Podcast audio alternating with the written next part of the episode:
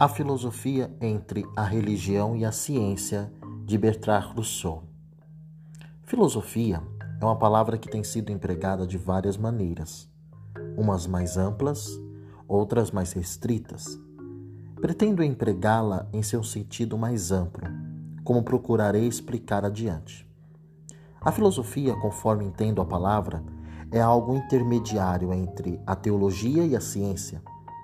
Como a teologia consiste de especulações sobre assuntos a que o conhecimento exato não conseguiu até agora chegar, mas, como ciência, apela mais à razão humana do que à autoridade, seja esta a da tradição ou da revelação. Todo conhecimento definido, eu afirmaria, pertence à ciência, e todo dogma quanto ao que ultrapassa o conhecimento definido pertence à teologia. Mas, entre a teologia e a ciência, existe uma terra de ninguém, exposta aos ataques de ambos os campos? Essa terra de ninguém é a filosofia. Senhores, eu acabei de ler o primeiro trecho do texto que eu pedi para que vocês lessem. Nesse primeiro trecho, Bertrand Rousseau está querendo dizer que entre a religião, né, os dogmas religiosos, a palavra dogma significa verdade de fé e verdade que não pode ser mudada e nem questionada. Toda religião tem um dogma. Né? Jesus Cristo é filho de Deus. Isso é um dogma. Ninguém pode, na religião, contestar isso, ir contra isso. É uma verdade de fé para aquela religião. E dentro da ciência, nós também temos um conhecimento que é, é comprovado, é experimentado, né? Todo mundo sabe que o Sol, né, todos os planetas giram em torno do Sol, que a gente chama de heliocentrismo, né? Então a Terra ela gira em torno do Sol, porque antes se acreditava na teoria que não, que toda, inclusive o Sol, inclusive os outros planetas, eles giravam em torno da Terra.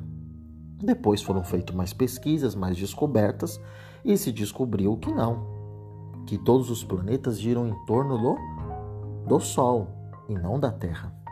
Veja, isso também é uma verdade inquestionável, apesar que hoje tem gente que acha que a Terra é plana, porém a comunidade científica já experimentou, já fez experimentos, o homem já foi para a Lua, já foi tirado foto de satélite e a Terra é redonda, ela não é plana, né? Ela não é uma estrada que tem um começo, meio e fim. Ela é, ela é redonda. Pois bem, Bretan Rousseau ele está falando que entre a religião, né, aquele chama de teologia, teologia é o estudo de Deus. Então as, religiões elas têm é, esse estudo, né, a teologia, teo é Deus, e a ciência.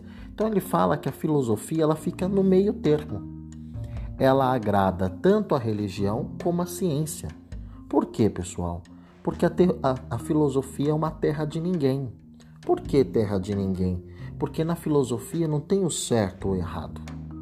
Na filosofia tem possibilidades, hipóteses para que uma teoria ela seja verdadeira ou ela seja falsa. Por isso que essa primeira parte do texto o Bertrand Rousseau, ele na verdade está elogiando a filosofia. A filosofia é uma terra de ninguém, porque dentro da filosofia não cabe brigas. Dentro da filosofia não cabe discussões para a gente eliminar o outro. Mas pelo contrário, o debate de ideias, de opiniões, ela é importante para a formação do mundo e para a formação humana. A pergunta que fica nessa primeira parte do texto, pessoal, é que será que hoje nós entendemos isso? Ou será que hoje a humanidade ela caminha cada vez mais para uma polarização? Ou seja, um lado acha que está certo, o outro lado acha que está certo, e para que a minha opinião ela vença, eu preciso eliminar o outro. Eu não posso conviver com a opinião que pensa diferente de mim. E aí nós temos vários problemas, né, pessoal? Intolerância religiosa, a minha religião é mais importante que a sua. E aí você julga a religião do outro, você é preconceituoso, você persegue a religião do outro. Quantas vezes aqui no Brasil, na formação do Brasil, é, as religiões áfricas, é, africanas foram perseguidas. Até hoje, às vezes tem um, algum comentário maldoso. Ah, isso é coisa de macumba, isso não presta. Ou seja, como se a minha religião fosse a correta e para que a minha religião seja correta, eu preciso eliminar a religião do outro. A mesma coisa com a ciência. Não é porque hoje acredita-se que a Terra seja redonda que eu tenho que eliminar os cientistas que estudam que a Terra é plana. Não.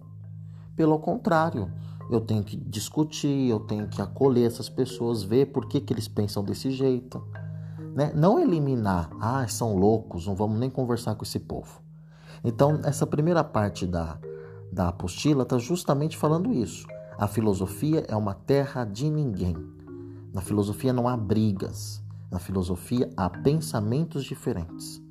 E é, e é para isso que vocês estudam filosofia para o pensamento de vocês serem amplo, não relativista.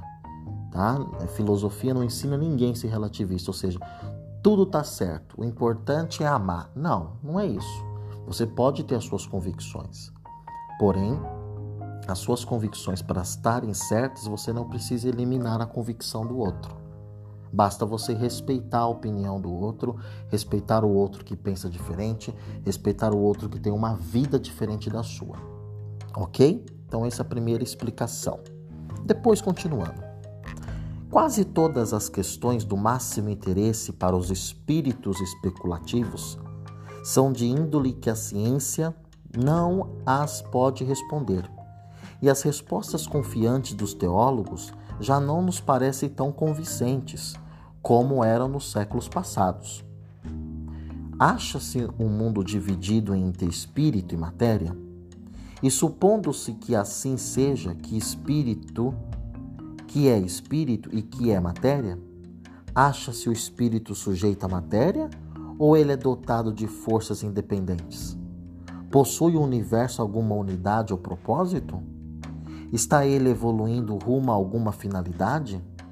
Existem realmente leis da natureza ou acreditamos nelas devido unicamente ao nosso amor inato pela ordem?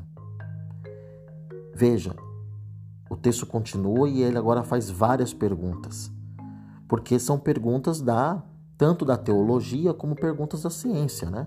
Espírito aqui é alma. Quem é que está preocupado em saber se existe alma, se a alma é eterna? A religião. Quando pergunta aqui, será que é, a matéria ela é independente? Será que existem forças da natureza que podem mexer com o sistema do mundo? Isso é ciência, né? Tanto é que a gente tem aí é, divulgação, né, de nos jornais de, de, temperatura. Ai, agora na região sudeste vai fazer calor. Ai, agora vai ter um, um, um furacão não sei aonde. Ou seja, a gente vai sempre se perguntando, né, entre religião e ciência, como que o mundo está se formando. E a filosofia fica ali no meio, né? Fica ali no meio transitando, não se preocupando muito em saber se o furacão que está vindo é perigoso ou não mas tentando compreender o que, qual é o impacto desse furacão na vida das pessoas. Se existe vida após a morte, a filosofia não se preocupa com isso. Isso é um problema da religião que ensina sobre vida eterna. O que a filosofia se preocupa é essas pessoas que acreditam na vida após a morte, elas estão vivendo realmente nesse mundo? Elas estão fazendo por onde para, sei lá, depois que, que morrer, se encontrar com esse ser divino após a morte? Veja, a filosofia, volto a dizer, é uma terra de ninguém. A filosofia não está preocupada em dar é, respostas, mas fazer as perguntas corretas. Ok? Então, essa é um pouco da minha explicação da primeira parte do texto. Continue lendo o texto e tentem responder as, as perguntas de 1 a 4. Obrigado.